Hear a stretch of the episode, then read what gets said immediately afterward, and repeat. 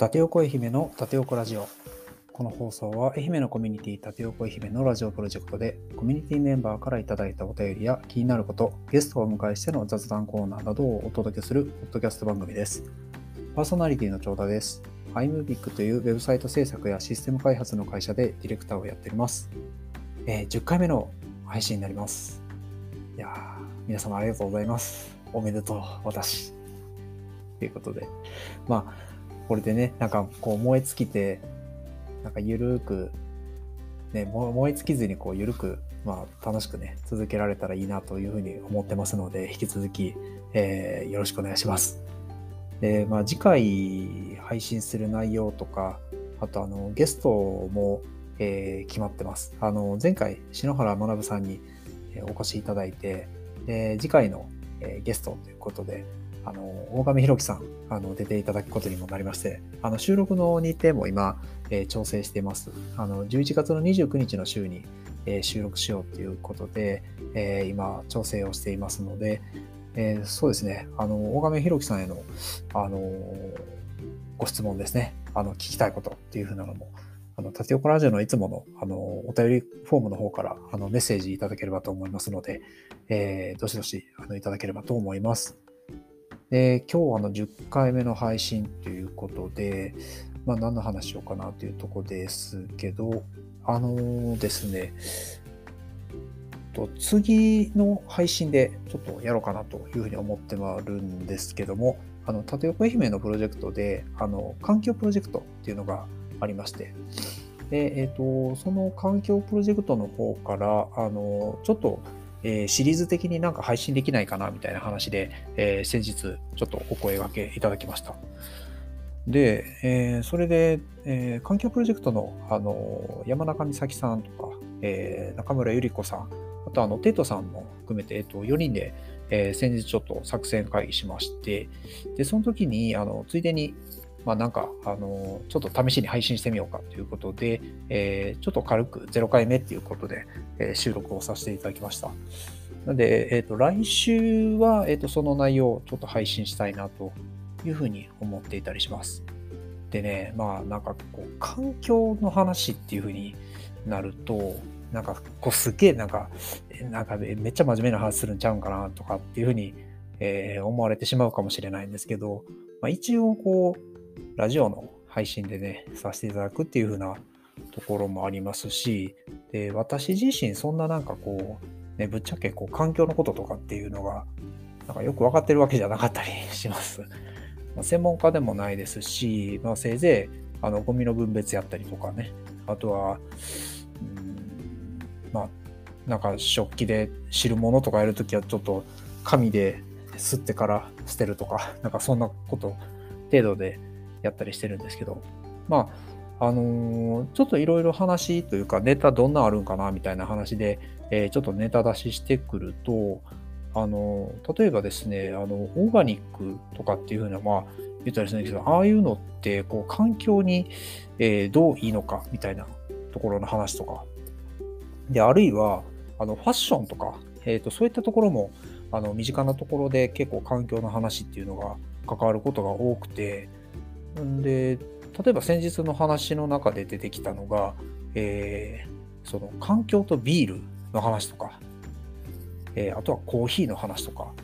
ありますし、あと、まあ、あの D2C ブランド、あのダイレクトトゥコンシューマーって言って、えー、メーカー、今までだったらこうメーカーが商品、えー、製品を開発して、でそれをあの卸とかにまあ売ったり、であるいは、えー、自社で店舗を構えて、まあ、ユニクロみたいな感じですね、えー、売ったりっていう風な形態があったりすると思うんですけども、そういうのとはまたちょっと違って、えー、メーカー企業が直接ユーザーに届ける、まあ、通販とかオンライン使ってやったりするのも、えー、あって、でそういう風な展開の時に、えー、まあ、こう環境のことを配慮してやっているようなこうブランドとかっていう風なのも今世の中にすごく増えてきているという風なところで、ただまあ、それってなんかなんとなく話は聞いてるっていう風な程度なんで、まあ、ちょっとあんまり詳しく知らなかったりするっていう風なところを、えっ、ー、と、なんかわかりやすく噛み砕いてお話できたらなとかっていう風なことをちょっと考えております。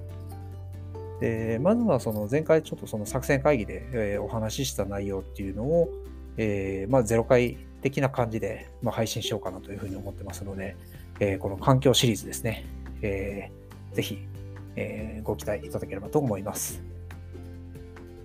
で、えっ、と、次ですね。あの、最初の方にちょっとお話しさせてもらいましたけども、えっ、と、次回、あの、ゲストが、あの、大神弘樹さん、えっ、と、登場いただきます。まあ、某、えー、某というか、あの、つい先日、えー、縦横ラムの方でも投稿いただきましたけども、大気アクシスの、えー、取締役常務執行役員ということで、えー、すごいなんかこう、ね、大物の方に来ていただけるというとこなんですけども、まあ、今ちょっとね、大学とかも行かれてて、ね、あの、すごい仕事もされて、さらに大学行ってるというふうなところで、まあ、めちゃくちゃ 忙しい方ですよね。もうちょっと意味がわからないんですけど。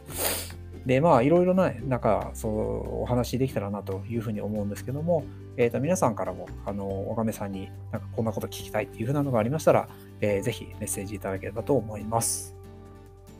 で、えっ、ー、と、次、えっ、ー、と、テーマメッセージですね。えっ、と、受け付けています。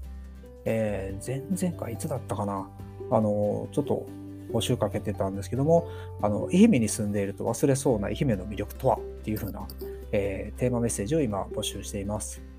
まあ、ある意味こう、東大元暮らし的な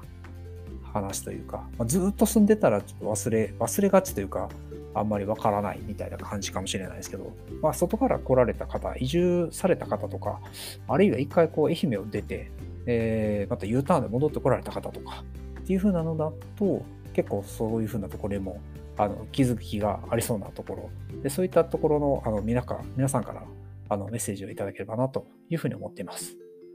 で、例えばなんかこの間調べたやつで言うと、なんか愛媛県ってその47都道府県の中であの人口10万人あたりのこうパン屋の数が意外と日本一っていう風なデータっていうのもありましてね。で、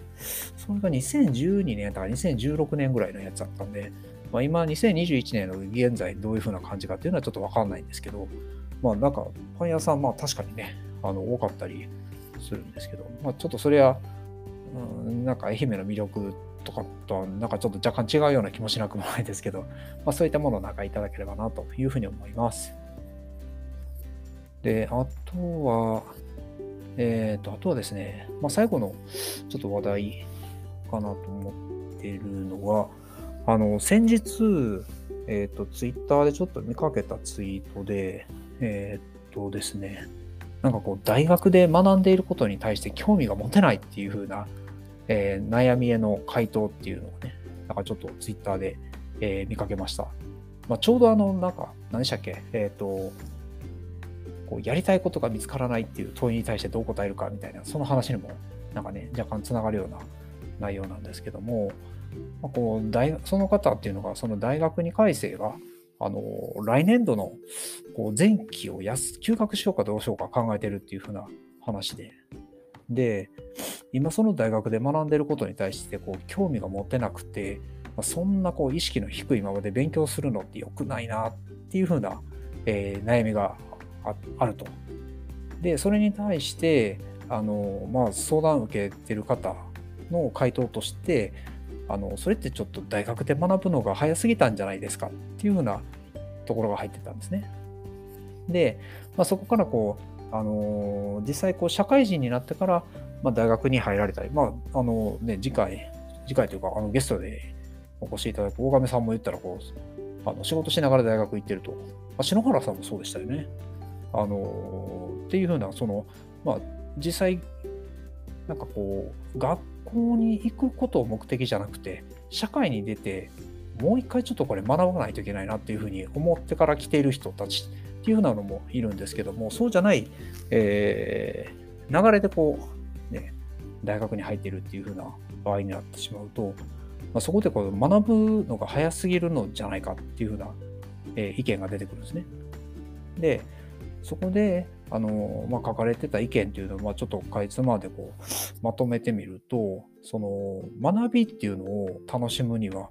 こうある程度のこう準備とか、まあ、能力、学ぶための能力っていうのも、まあ、一定必要であるというふうなのが、まあ、事実としてありますっていうふうなのがあって、で、大半の人たちっていうのは、こう入学試験対策で、言ったらこうそこでも時間と気力をもう使い果たしてしまってもうほとんどこう学びに対しての予備知識とかあのトレーニングっていうのをないままに、まあ、大学に入学しているというふうに書かれてたんですね。で、まあ、これね、まあ、僕自身はその大学に行ったわけじゃないんであのちょっとあんま実感はないところではあるんですけど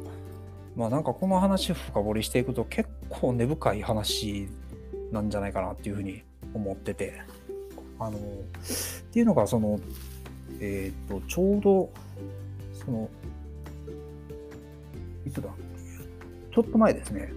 えっ、と縦横コラムの中であの NHK の児玉さんが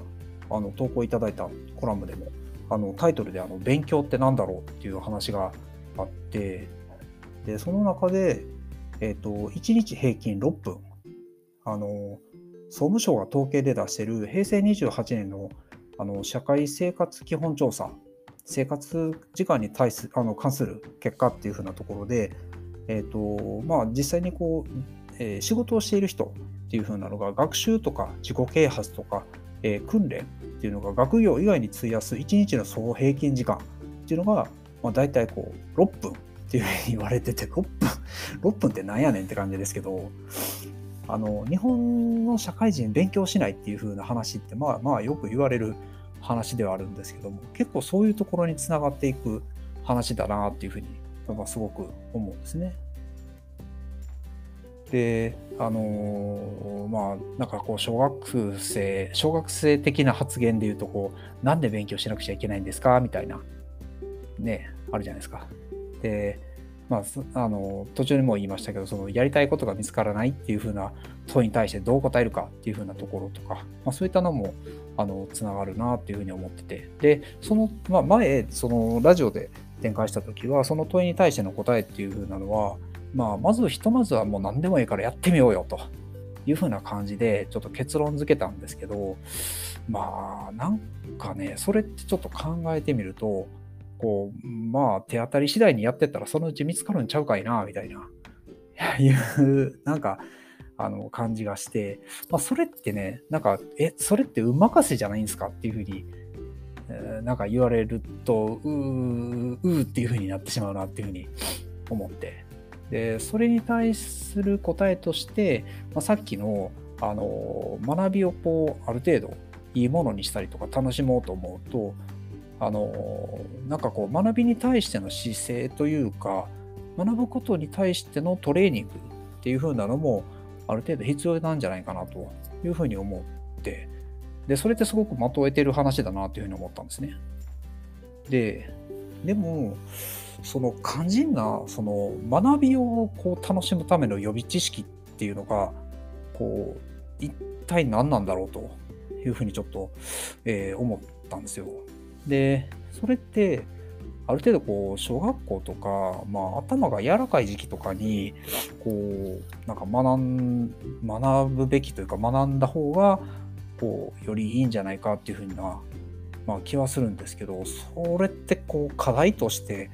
えー、捉えた時にちょっとなんか話がでかすぎて一体何から入ってたらいいんだろうかというふうにちょっと思ったんですよ。で、まあ、そもそもそういうふうなあの社会社会的な大きな課題に対して、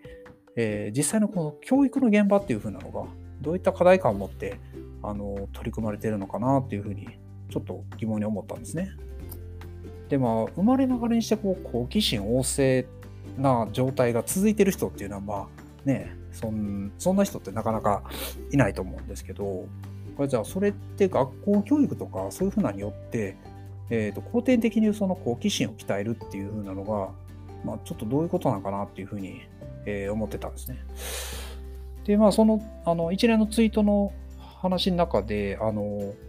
えー、私がこう見ててこうこれはっていうふうに思ったキーワードがあのこう学びに対しての必要な予備知識っていう風なところででそれを、えーと、ちょっと Google で検索してくるとちょっといろいろなんか出てきたんですよ。で、え、ー、と出てきた話の中でそれで見つけたのが、えーと、文部科学省の、えー、学習指導要領に関する、えー、平成28年、あの2016年の資料ですね。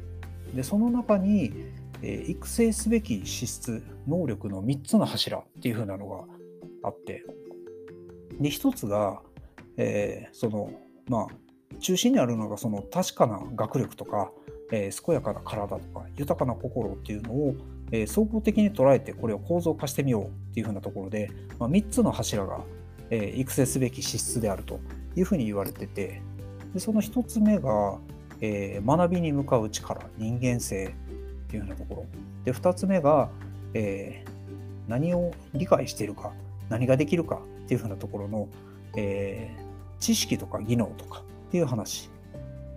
で3つ目が、えーと、理解していることっていうのが、えーと、できるとか。でそれを、えー、どう使うかっていうふうなところの、まあ、思考力とか判断力表現力っていうふうなところ、えー、この3つっていうのが、えー、この育成すべき、えー、3つの柱ですというふうなところででまあ、今までのこう学校教育とかそういうふうなこう学びに必要な予備知識っていうのはこのじゃあ3つが必要ですっていうふうになった時に、まあ、今までの学校教育で考えると,、えー、と人間性を育むための、まあ、それってまあ社会でこう生きていきながらっていうふうなところになると思うしで思考力判断力とかっていうふうになるとこれはどういう授業になるのかなっていうふうなところとか。で知識とか技能っていうのはある意味これはあの今までの学校教育でやってたことなんじゃないかなっていうふうに思うと今までやってきてなかったことで言うとその学びに向かう力人間性この学んだこととかが、えーと、どのようにそれが社会とか世界に関わって、え、より良い人生を送るかっていうふうなこととかでその、えーと、例えばその算数とか理科とか国語とか、えー、あるいは音楽っていうふうなのもあると思うんですけどもそういったものがあの、まあ、そこで学んだこととか理解したことっていうのを、えー、できるようになるっていうこととじゃあそれどう使って、えー、それ直接的ではなくてなんかこう応用的に展開していくかとかっていうふうなその表現とか思考とかっていうふうなそれをなんかこうどういうふうにそれって学んだらいいんだろうっていうふうに、えー、思ったんですね。で、えーまあ、その資料をこう読み進めていくと,、えーとどうやらこのアクティブラーニングっていう風なのを、えー、取り入れていこうぜという風な感じで、えー、展開してたんですよ。で、そのアクティブラーニングを、えーとまあ、話掘り下げていくと、まあ、というよりそのアクティブラーニングって一応なんか単語としては聞いたことあるなっていう風な感じだったので、で、それでまたこうアクティブラーニングって、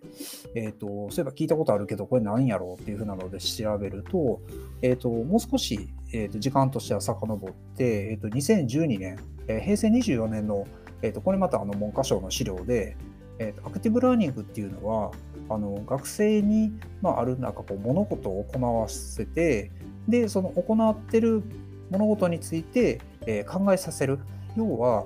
えーと、自分自らの体を使ってこう学びながらこう経験して、えーこうまあ、自制する的な感じなのかなっていうふうなので、えー、学んでいくっていうふうなあの学習方法っていうふうに書かれてますと。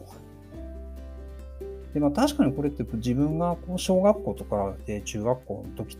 みたいな時には、まあ、あんまりそういうふうなあ学びの仕方っていう風なのはあのやってなかったような感じがあってでその資料を、えー、と見ていくとなんかこうアクティブラーニングのこう失敗例っていう風なところも載ってるんですよね。で中見ていくとですねアクティブラーニングの失敗例例えば、まあ、失敗の原因っていうのもある今いっぱいあるんですよ。アクティブラーニングの失敗の原因っていう風なので、えっ、ー、と、まあ、えー、一番直接的に紐づいてきてるとかっていうのが目的の喪失、これ何のためにやってるのかわかんないとか、えー、あるいはこう知識とか技能の不足、えー、組織力の不足、で、まあ、授業の準備不足っていう風なのもありましたと。であるいはその価値観が固執化して、えー、学びにつながってないとかっていう風なのもえー、ありました。で、まあ、そういったのを見ていきつつ、まあ、子供とか、あの私小学あの子供が、えー、と今小学6年生と、えー、下の子が2年生っていう風な感じで、